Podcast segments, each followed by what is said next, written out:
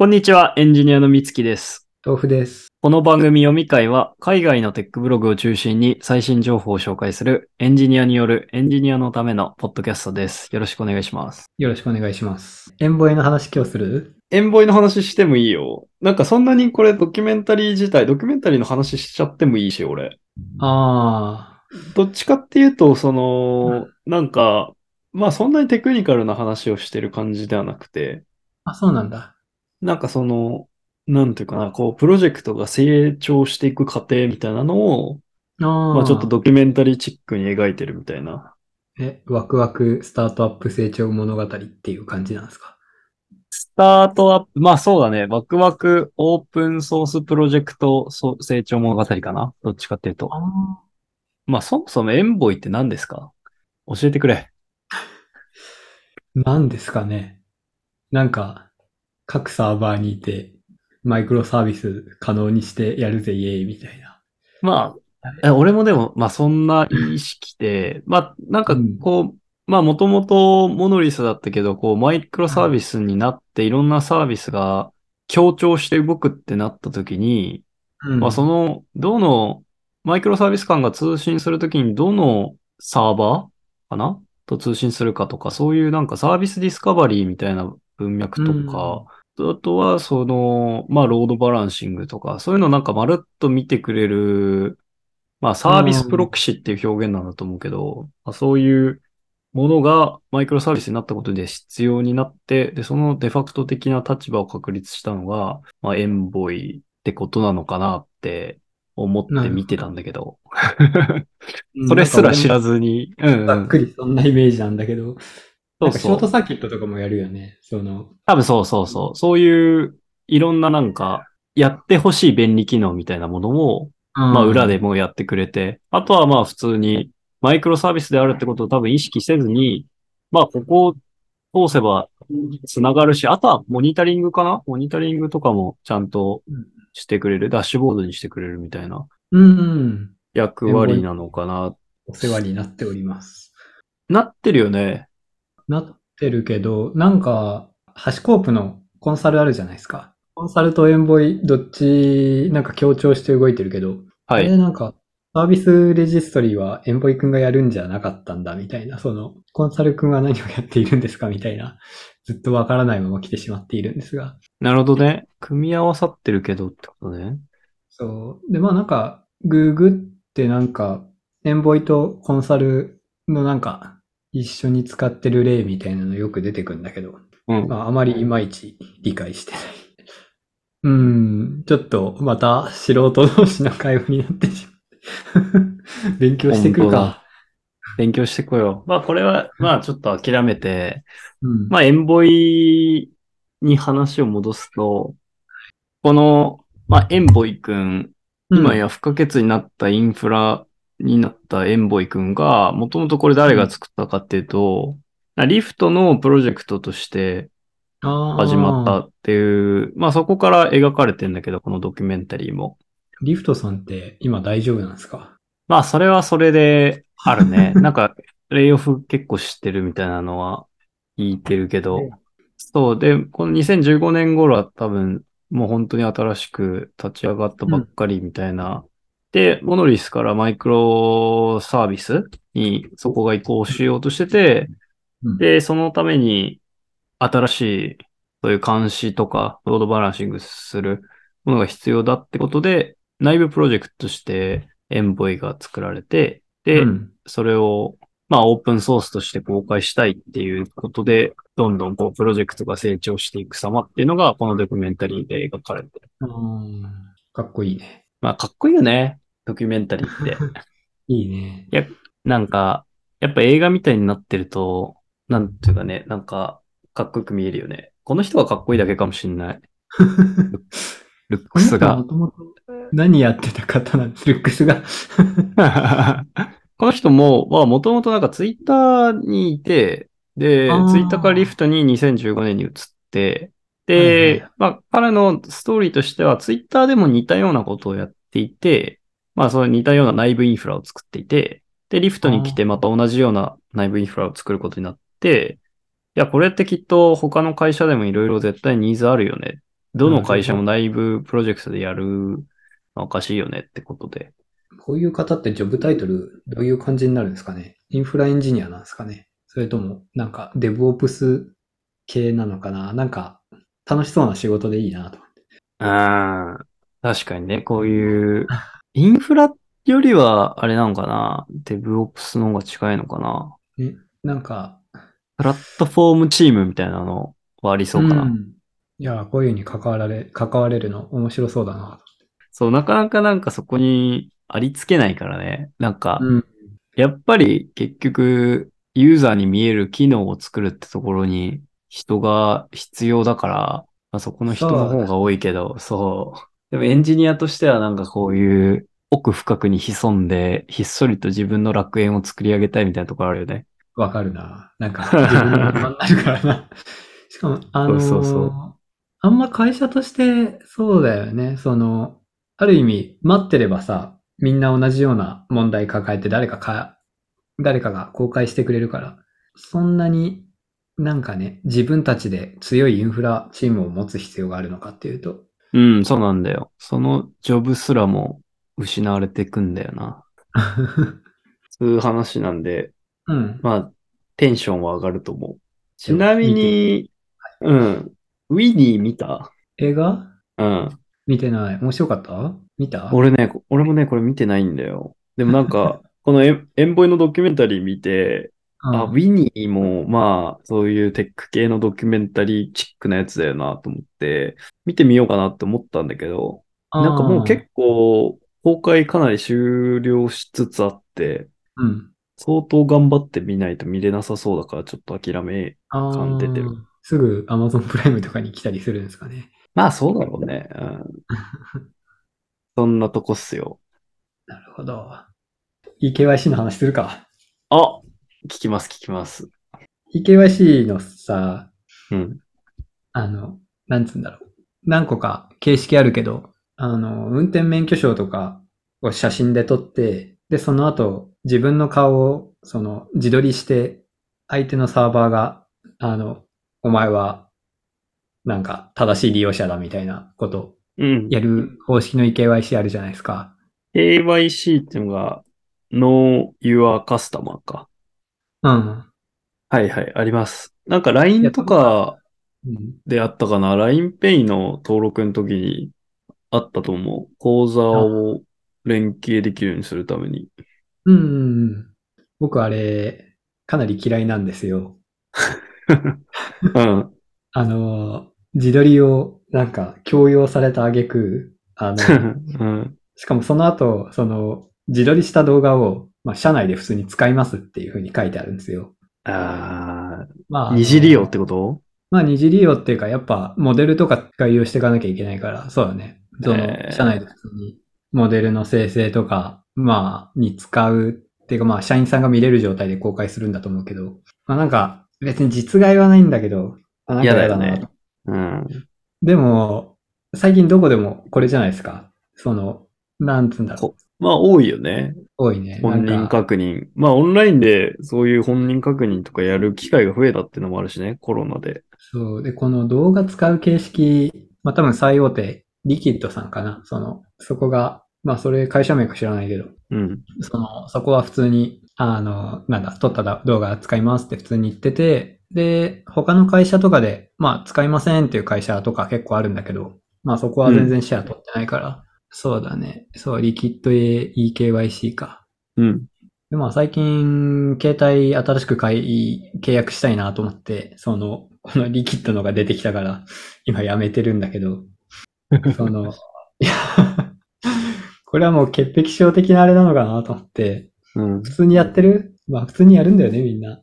多分。普通にやってるやってるか。バカなうん、バカな消費者だから。いやいやいやいや、普通にやった方が幸せだと思うし、なんかこんなとこで止まってるのもあれなんですが、その、まあこういう感情が一個あった上で、その、この形式ってどうなんだって思っていて、はい。この前ちょっと送った論文的にもなんか、あれ実際のを使って攻撃してないから、まあ、 LIQUID eKYC に効くかとかは知らんけど、その、まあディープフェイクとか Avatarify とか、うん。まあいろいろ出てきてて、うん。あの、最近の画像の生成系もかなり AI 進んでるじゃないですか。進んでる。いや、この方式未来あるのかなと思って、どう思いますか？まあ、一つ言えるのは、その、うん今の段階で、ちゃんとその、ディープフェイクとかを、うん。いや、でも意味ないのか。一般人の認証には、まあ別にこれでいいわけだよね。でもなんか明確な意図を持って、そういうディープフェイクとかで、怪しいアカウントを開設している奴らを野放しにしていいのかっていう問題だよね。あーいや、なんか、これって基本的には一般人相手っていうよりかは、うんやばいやつ対策じゃないですか。まあそうだね。その、なんかせっかくマイナンバーカードに秘密鍵とかはいはい。載せてるから、なんかもっとそっち活用して やってほしいなと。まあ、そうだよね。うん。その人が実際に、まあ、い運転免許証なり、マイナンバーなりを物理的に持っているってことを証明するような、できるはずってことだよね。そこに埋め込まれてる IC チップを使えば。そうだね。あの、まあ、少なくとも国のレベルでは、その、本当にこいつがそのマイナンバーカード持ってるっていうのははい。証明できるし、うん。まあ、これは AI っていうか、まあ、いかに生成系の方で発展があっても、その、まあ、破られない前提ではあるじゃないですか。そうだね。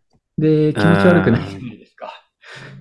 うん、そうだね。まあ、それがなんかあるべき世界っていうのはそう思うね。確かに。ぜひ、ここら辺の、そうだね、マイナンバーのに入ってる鍵とか、すげえ活躍、活用してほしいなとは思うんだけど、うん。まあだから、そろそろそういう、ちゃんとその、どれくらい実際、実害が出てるかみたいなのをまとめる人が出てこないといけないよね、きっとね。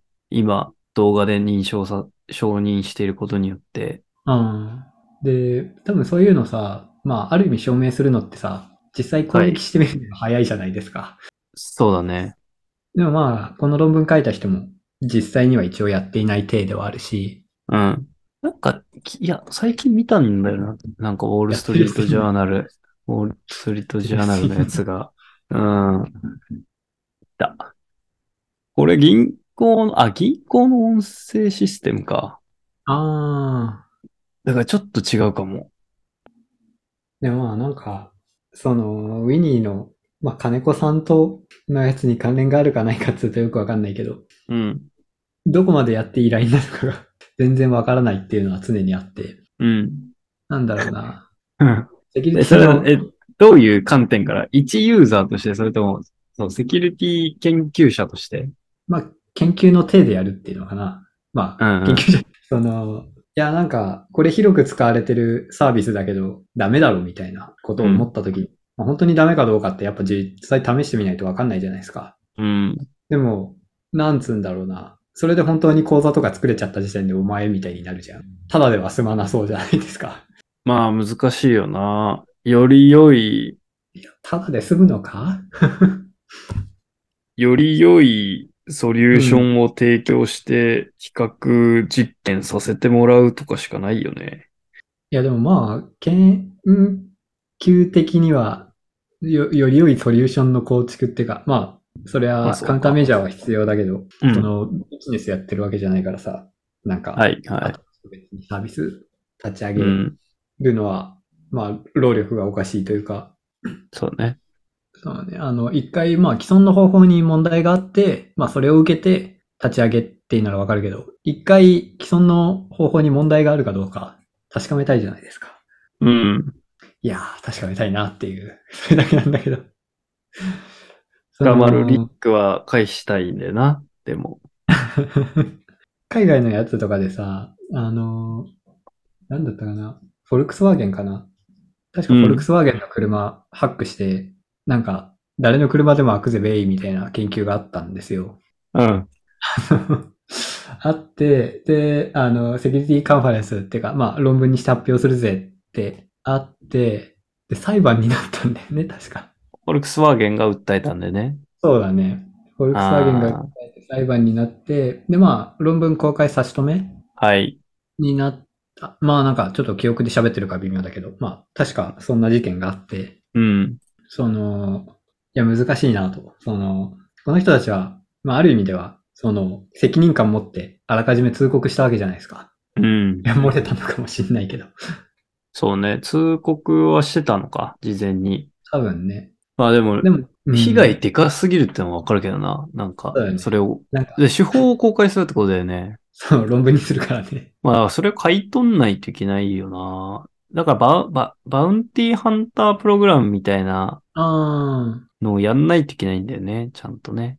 あ。あれも、すごい揉めるよね。バウンティーハンター。あの、報告した、報告して、うん。で、バウンティーハンターの人ってまあ、なんていうか、ある、ある程度治らないといけないから、自分がうん。報告したやつって、ある程度経ったら公開したいんだけど、まあ企業にずっと放置プレイを食らって、なんか、一年経っても音沙汰がない、痺れを切らして、勝手に公開みたいな、結構よく見るんだけど、えー、なんかこんなん見たことあるよ。そういえば。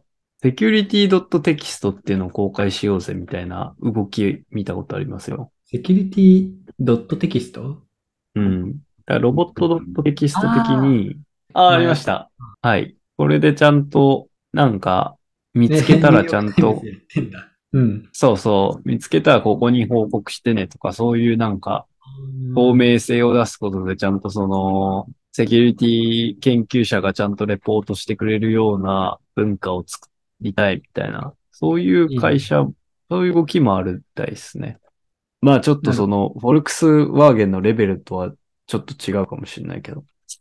まあそうだね。でも、その、ここで、フォルクスワーゲンがセキュリティドットテキストあって、そこに 報告して、公開するぞって言って、まあ、訴えてくるっていう、まあ、ある意味同じ流れかもしれないけど、でも、そうだよね。研究者の人って、まあ、こういうの公開する前に連絡取らなきゃいけないけど、うん。普通の、結構大企業って普通のチャンネルじゃ内部の人に連絡取れないから。ありがたいな。そうだねそ。の、うん。ね知り合いとかいないと、バグバウンティーでもやってないと全然リーチアウトできないけど、そうね、こういうことやってくれれば、リーチアウトできていいな。リーチアウトして逮捕されたりするのかな なんか、そう、具合が分かってないんだけど、なんかまあ、イギリスだったかな。フォルクスワーゲンの場合は確かイギリスだったんだけど、まあ、その時は、まあ単に差し止めで、で、論文自体もなんか何年間かしたら公開してよかったので、まあ、うんうんうん。全然ありだな。その、学生さんとかだったらちょっと大変かもしれないけど、ああ、卒業がね。うん。論文2年、3年ダメみたいなこと言われたら、う。なんっちゃうけど、まあ、企業としてもね、たまったもんじゃないから、うん。その、いきなり、ひ、被害がでかすぎるよね。全大回収になっちゃうから。そうだねここら辺なんか難しそうなとこだなとは思いつつ、はいまあ、それは、まあ、職業として研究やってる方はいろいろ大変だろうなとは思いつつ、こういう在野の人っていうんですか、僕たちみたいになんか別に、野良犬ね。そ野良、う野良市民。論文のノルマとかあるわけでもないけど、まあ純粋に気になって、純粋に気になって攻撃してみたいっていうのは完全にやばいやつの発言に 聞こえるんですが、うん。その、いや、純粋に気になって、これ、この仕組みで実際攻撃に耐えうるっていうか、これは信頼して大丈夫なのかなっていうのを見たいとき、いや、どうすればいいんだろうなと思って、その、かなり、なんだろう、正当性は薄れるけど、この前のなんか、 Suica ってリレー攻撃できるのかなみたいな、そういう話とかも、思いついても実際やんないわけだけど、うん。いや、なんか試してみてえなって思うときは多々あり、これは、あれですかね、職業でセキュリティの研究者をやっていたら 許されるのか、まあ、研究してても許されないのか、ちょっとよくわからないですけど、うん。ソニーと協力してとかあるかもしれないな。多分ソニーの人はできるかどうかは余裕で分かってると思うんだよね。まあそうか。うん。で、まあ、リレー攻撃できるとしたら、別に対策の取りようもそんなないから、別にうん騒ぎ立てたくもないうんだろうなとは思うし、その今回のリキッドの方で言っても、うん。いや、まあ実際なんか、ディープフェイク的なやつで破れますって言っても、まあ何の嬉しさもないっていうのかな、うん。会社にとっては。これは悲しいね。だからこれは要するに無理ってことか。どうなんだろうね。いや、この、まずやってみるっていうのがアウトなのかな、やっぱ。うん、そうだね。なんか、金子さんはやっちゃってるもんね、その、あの人なんだっけ、検閲会議で作ったよね。なんか、結構そのものズバリの。うん、ちょっと背景、俺もね、背景も知り、知らないんだけど、まあそうだね。うなんか P2P のファイル共有だよね。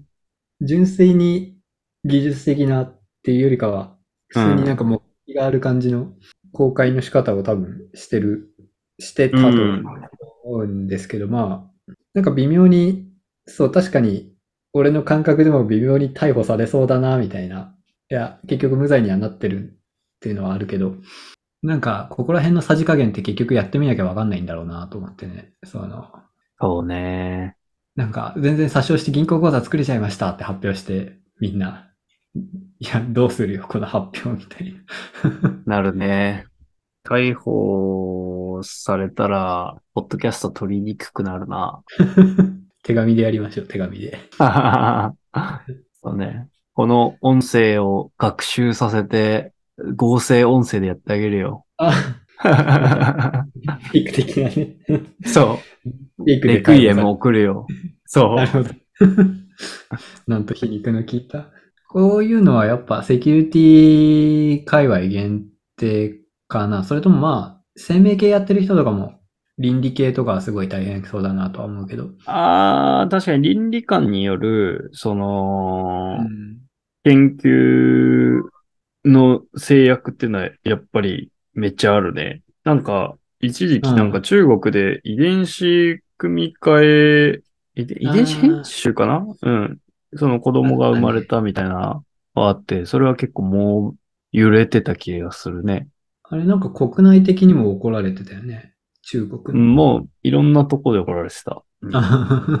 でも、あ止められない流れっちゃ流れなんだろうなとは、その、長期的には。まあね。うんできるいや、どうなんだろうね。いや、うん、わかんないね。本当それはわかんない。うん。じゃあ、あれも一応、なんか、確か大義名分は立ててたんだよね。なんか、ふ、不治の病を、うん、そうだった生まれかると治の。病だけど、なんか、そう。治せるなら治してあげたいみたいな。まあやっぱ親心だよね、その、確実に。てかまあその治療とどう違うのかみたいな話もあるから、ね多分、うん。線引きは一とこの分野でもむずいっすね。倫理観の。うん。なんかあの、学内にあった？あの、組織？大学の倫理観を決めてるボードみたいあな。あ、あったかも。うんうん。倫理観やちょっとやばそうなことやるときは俺たちに相談しろよな、みたいな。まあ、基本、あまあそうだね。そう。なんか多分条件があって、それにうん当てはまるなら必ず倫理審査委員会のあ承認を受けないといけないみたいなのはあったような気がするな。あ、なるほどね。そう、多分なんかそこら辺の委員会がセキュリティに転用されて。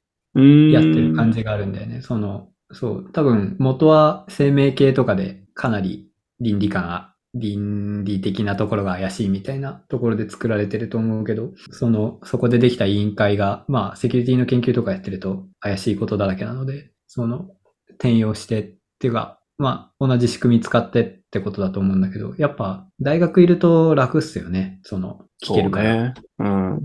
在野の人は公開して逮捕か。あれ？でも、金子さんって東大教授だったよね？確か。あ、そうなんだ。俺、本当に、本当にね、何も知らない、俺はビニーについて。ああ、いや、俺もかなり適当なこと言ってるかもしれない。あ、教授じゃないか。ああ、そう、研究者だったんだろうな。確認助手。